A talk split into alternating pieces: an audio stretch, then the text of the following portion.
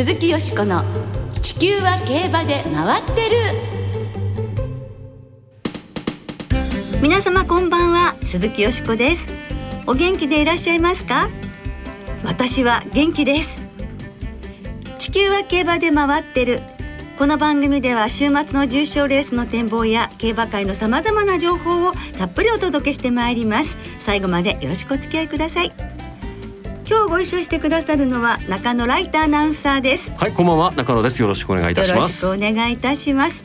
先週は競馬の祭典日本ダービーが行われまして、はい、福永雄一騎乗のシャフリヤールが第88代日本ダービー馬に輝きまして、ね、エフォーリアと10センチ差ということでございましたけれど、うん、いかがでしたか？いや今でもまだなんていうのか、えー、胸が苦しいというか、うん、やっぱりその経験が、ね、その若手を上回って、えー、でも横山武史騎手も素晴らしいレースだったと思うんですよ。本当にね、でもそれを最後の最後にあの差で福永騎手がかわす。えーはい、でも勝った陣営がその福永騎手もそうですし藤原調教師もそうですけど、うん、横山武史騎手のことをすごく称えてたんですよね。そ、ね、れがものすごく印象に残ってるダービーですよね。えー、でもなんかすごく胸が切ないというか、よしこさんいかがでした？そうですね。あのもうなんか一点何倍っていう、うん、あの圧倒的一番人気の馬に22歳で乗って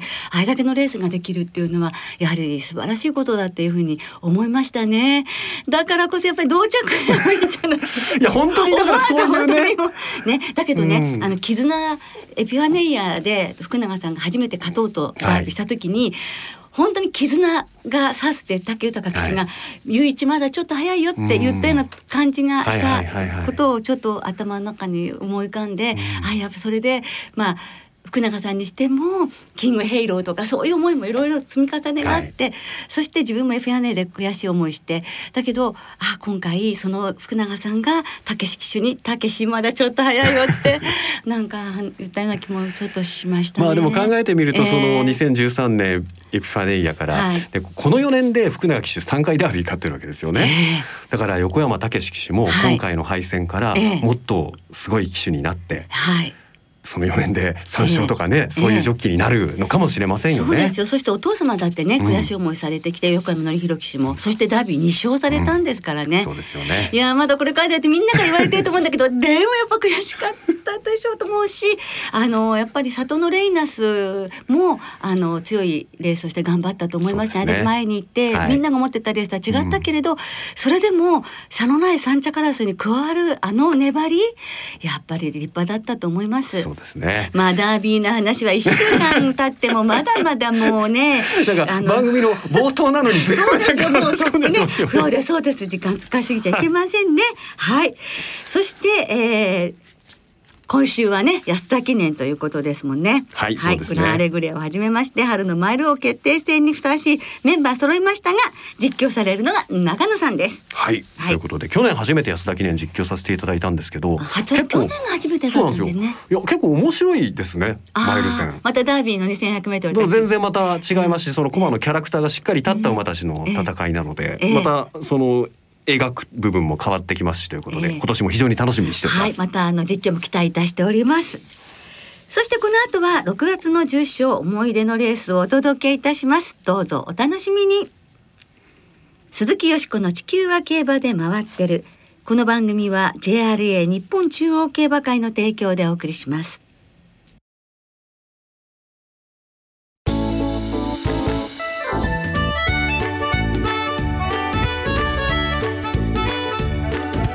鈴木よしこの地球は競馬で回ってる。6月の重賞思い出のレース。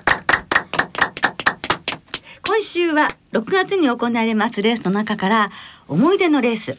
リスナーの皆さんと私が特に印象に残っているレースをご紹介していきます。はい今月6月は東京中京の開催から始まって来週から北海道札幌開催もスタートなんですよねで3週目に西の開催が中京から阪神に舞台が移って阪神で2週間、まあ、宝塚記念行われますね、はい、えー、重賞は障害も含めて8レース。G1 は今週末安田記念。そして4週目阪神で宝塚記念と2レース行われていきます。はい。やっぱり今週はなんとなくダービーあると私たちって一瞬こうちょっとね気が抜けるっていうか、うん、もぬけの皮になっちゃうところがあるんですけどでもやっぱりね G1 は続きますので6月も楽しみにしたいと思いますね。はい、それでは6月に行われるレース過去に6月に行われたレースからリスナーの皆さんの思い出のレースをご紹介してまいりましょう。はいまずは炎の男さんですね。思い出のレースは2005年第46回宝塚記念です、はい、11番人気のスイープ東証が優勝するんですが負かした相手がハーツクライゼンノロブロイリンカーンアドマイヤグルーブスティールインラブコスモバルク。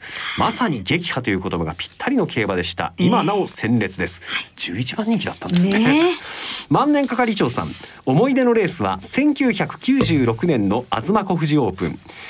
福島競馬場からも見える万代東の山並み。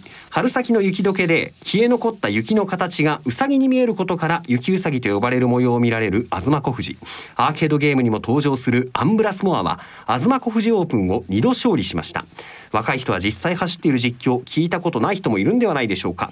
今調教師の松永幹夫さんで勝利した1996年のレースが聞きたいですといただきました。馬なりくん .com さん思い出のレースはズバリ1991年の宝塚記念です。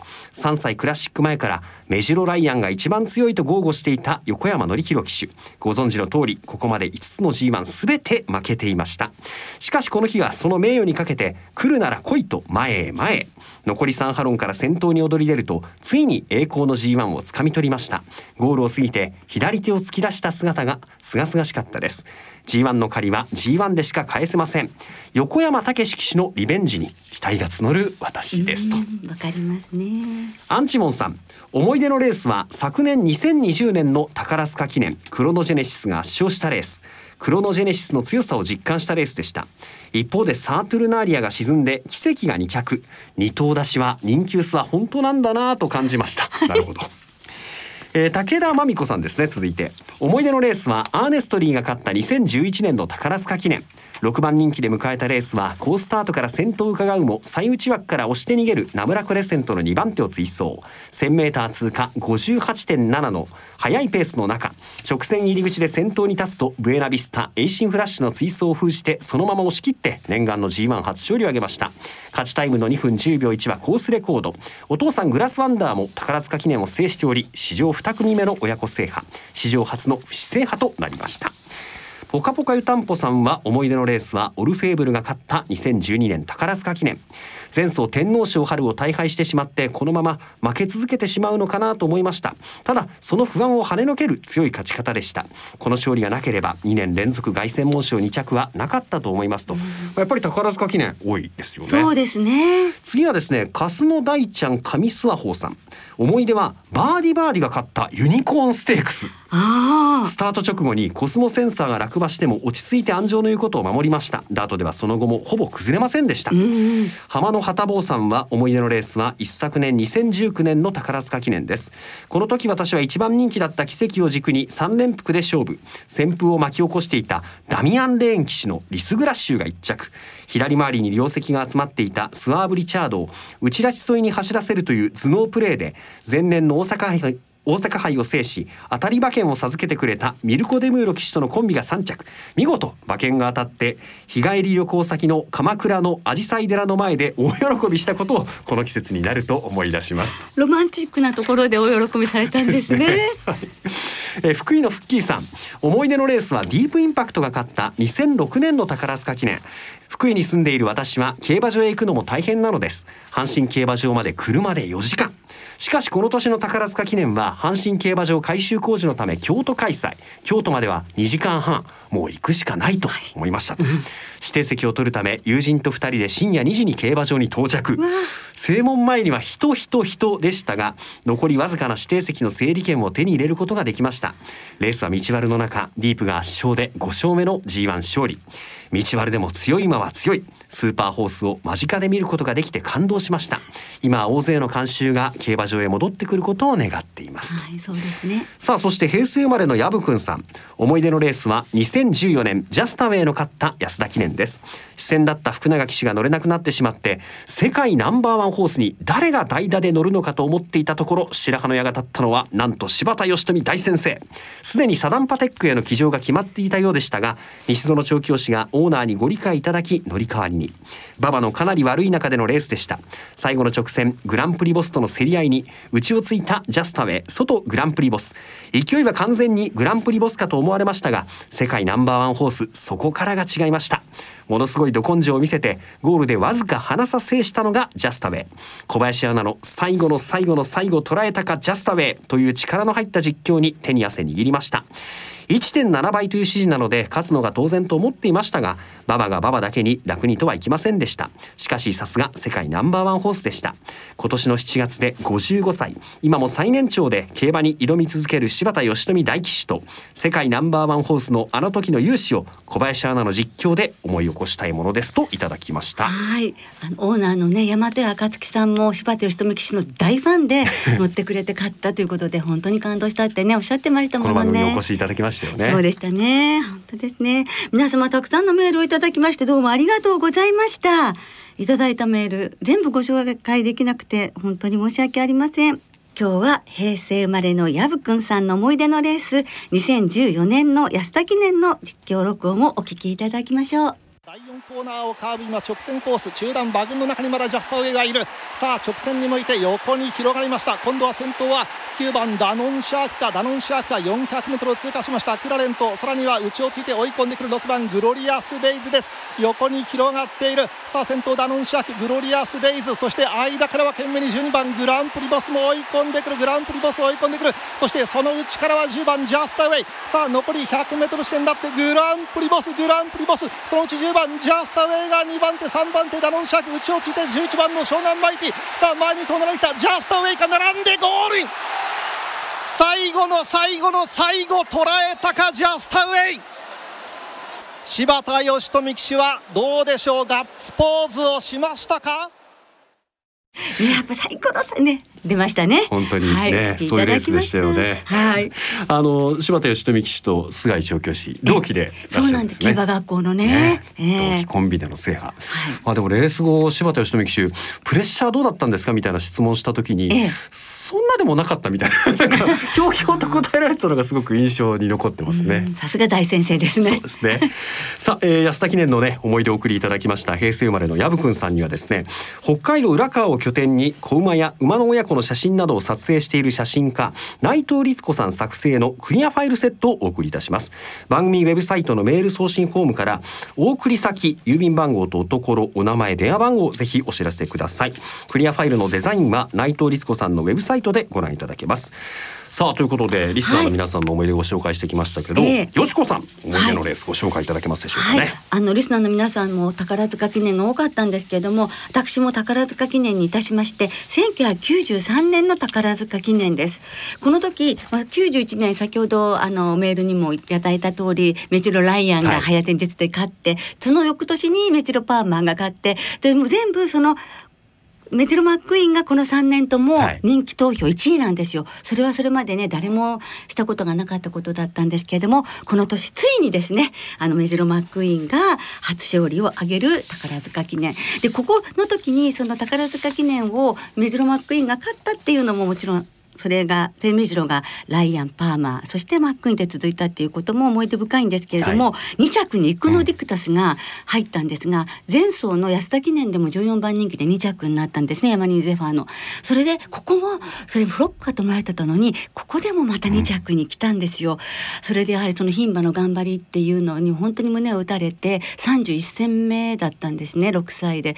それであの今も本当に牝馬強くなってますけど本当草分けの私が競馬を見始めてから宝塚記念初めて牝馬で2着になった馬なので余計覚えていてやはりあの頃からまあもちろんダイナカールもそうでしたけども本当にあの牝馬の強いっていうのはいたんですよ。こういうふうにやっては歴史をねこの扉を少しずつ少しずつ開いてきてくれたと思うんですけど勝ったメジロマックイーンっていうのはイクノディクタスが大好きだったんですね。だからはい。だからいつもイクノディクタスと同じレースで出る時にはスタート直前まで後ろを追いかけるようにこう追いかけ回すほど なんかもうプレイボーイプレイボーイだったんすごい でプレイボーイぶり発揮してたんですけれども、はあ、あのゲートが開けばもうレースに集中するというところでね、うん、イクノディクタスもその後ろから 後ろから追い込んできたっていうレースだったんです。そうなんだ。そうだ大好きだった。うん、それであ牝馬好きだったんですよねマックンって。そうプレイボーイだすごいですけどプレイボーイだったんですけどでこのレースでもう一つはそのずっと逃げた大隅ロッチなんですがあの一頭だけ内拉致沿いをもう急に雨が降り出して、はいはい、降りしくる雨だったんでもううちはもう道が馬場が悪いのでみんな避けたのに大隅ロッチだけが内拉致沿いぴったりに1200メートル回ってゴール板前の100メートルぐらいまで先頭だったんですね。でもそれで3着に粘ったというあのぴったり回る大隅ロッチも本当忘れられませんね、ね、あの今年デビューした松本弘樹騎手のお父さんの松本達也騎手のあれも好プレイでそうですね。ファインプレーですよね。そういうわけでこの1993年を選ばせていただきました向こう上面中間です。先頭はメジロパーマリードが4分の3から半馬身。西のフラワーが絡んでいきました。西のフラワーが今度は一気に先頭に並んでいった。あとは大隅ロッチが内出し沿い。その後はメジロマックイーンが3番手前を追っています。あとアラシが前からは5番手。さあその後にはシャコーグレイドシャコーグレイドホワイトアローアイルトンシンボリセキテイリュウオーその後イクノディクタス。最後方はロンシャンボーイと変わりました。34コーナー中間に向かいますが今度は先頭は内からオースミロッチ。メジロマックイーンが早めに行った。間からはニシノフラワーちょっとメジロパーマーが交代していく。メジロパーマーは5番手ぐらいだ。内埒沿いからオースミロッチ。オースミロッチ。そしてメジロマックイーンが来る。間からはニシノフラワー。後方をつきましてはセキテイリュウオーも差を詰めてきた。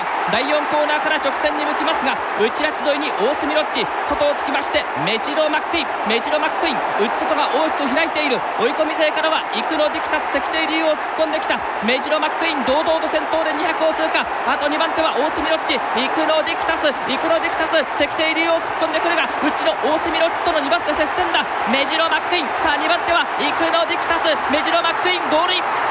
メジロマックインです。メジロマックイン。悲願の宝塚記念を制覇。いう本当に懐かしい思いになりましたけれども、はい、それでは1993年に流行った曲をご紹介させていただきますね。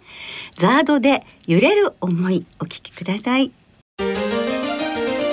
鈴木よしこの地球は競馬で回ってるここからは週末に行われる重賞を展望していきましょう。今週は明日土曜日が中京で鳴尾記念そして日曜日に東京で G1 安田記念が行われます、はい、えー、まず日曜日に東京で行われます芝1600の G1 安田記念を展望していきたいと思いますが、はい、東京競馬場金曜日正午の天候今日雨なんですよね、うんえ。ー、馬場状態が芝ややおもダートおもとい。うことです、はいえー明日明後日になればもうね、うん、大丈夫ですかね、ね、ちょうどクッションが効くていいかなって感じかしらね。そうですね、えー、はい。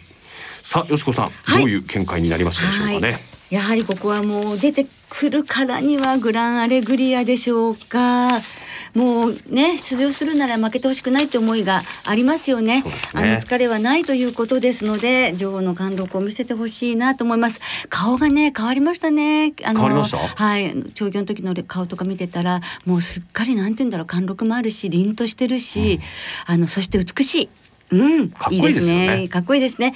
そしてこのグランアレグリアから3歳馬シュネルマイスター。それから私ダノン・キングリーがここをきっかけにまたこう復活の糸口見つけてほしいってダノン・キングリーも応援したいです。そしてケイデンスコールラグダシオン、サリオスとグランアレグリアから5頭に生まれんで流します。インディチャンプはないんですそうなインディチャンプをね入れたいと思ったんですけど、やはり5点に抑えようと思ったので。なるほど。はい。いかがですか？じゃあ中野さんは？私 もいやもうグランアレグリアだと思うんですけど、はい、私はインディチャンプに行きたいと思う。じゃあもう中野さんに言っていただければ番組としてはどっちかがはい、どっちかがね、はい、はい、ありがとうございます。えー、安田記念の展望をね伺ってお送りしてきましたけれども、はい、さあ明日の鳴尾記念ですがよしこさん。はい。三番のユニコーンライオン気になるので副賞で応援したいと思います。これつくんじゃないですか。ね応援してますよ。ユニコーンライオンの副賞。はい。私はブラストワンピース復活にちょっと期待したいなと思っております。はい さあそれではねあのリスナーの皆さんからいただいた予想をご紹介していきたいと思います。お願いします。加藤信弘さん安田記念は NHK マイルカップ優勝馬シュネルマイスターを本命にしますオーサムエアプレーンさん。安田記念は現役最強馬グランアレグリアの連覇に期待しています。相手はサリオスインディチャンプ。鳴尾記念はデビュー時から応援しているブラバスに期待と。ゾウタンさんですが安田記念はグランアレグリアを軸に相手は乗れてる若手騎手を主体に菅原騎手のカラテ西村騎手のギベオンそして一周遅れの横山武史騎手にも期待してシュネルマイスターの3頭に確実に流したいと、はい、鳴尾記念はブラバスということですね、はい、マビリンさん安田記念はビクトリアマイル4馬身差勝のグランアレグリア本命。大抵無産区の昴生さん安田記念。東京での連続 G1 最後くらい馬券取りたいです。グランアレグリアは強そうですが良血馬のカテドラルダノンプレミアムでいきたいと思いますと、はい、ワールドエースさん安田記念はカテドラルからカテドラルちょっと人気ありますね。ね関谷うまえもんさん安田記念はずっと応援しているインディチャンプから。鳴尾記念はヒンドゥタイムズから狙っていきます。上がり馬。あゆっちさん安田記念はインディチャンプカテドラルカラテグランアレグリアサリオスダノンキングリートーラスゼミニラウダシオン8頭の3連複ボックスと3連単フォーメーション。これどんだけ 何点になるんですかね。鳴尾記念本命は川田騎士の里のソルタスということで皆さんからいただきました。はいどうもありがとうございます。またね皆さんのあのごメールご紹介できなくて今日申し訳ございませんでした。でも楽しみにお待ちしてますのでまたお寄せください。はい。なおこの番組は金曜日のお昼過ぎに収録をしています。その後発表された出走取り消し機種変更などについては JRA のウェブサイトなどでご確認ください。また重症予想はメール送信フォームから金曜日の正午までにお送りいただきたいと思います。はいよろしくお願いいたします。来週はエプソムカップ函館スプリントステークスの店舗を中心にお届けいたします。お聞きの皆さんの予想をぜひ教えてくださいね。お待ちしています。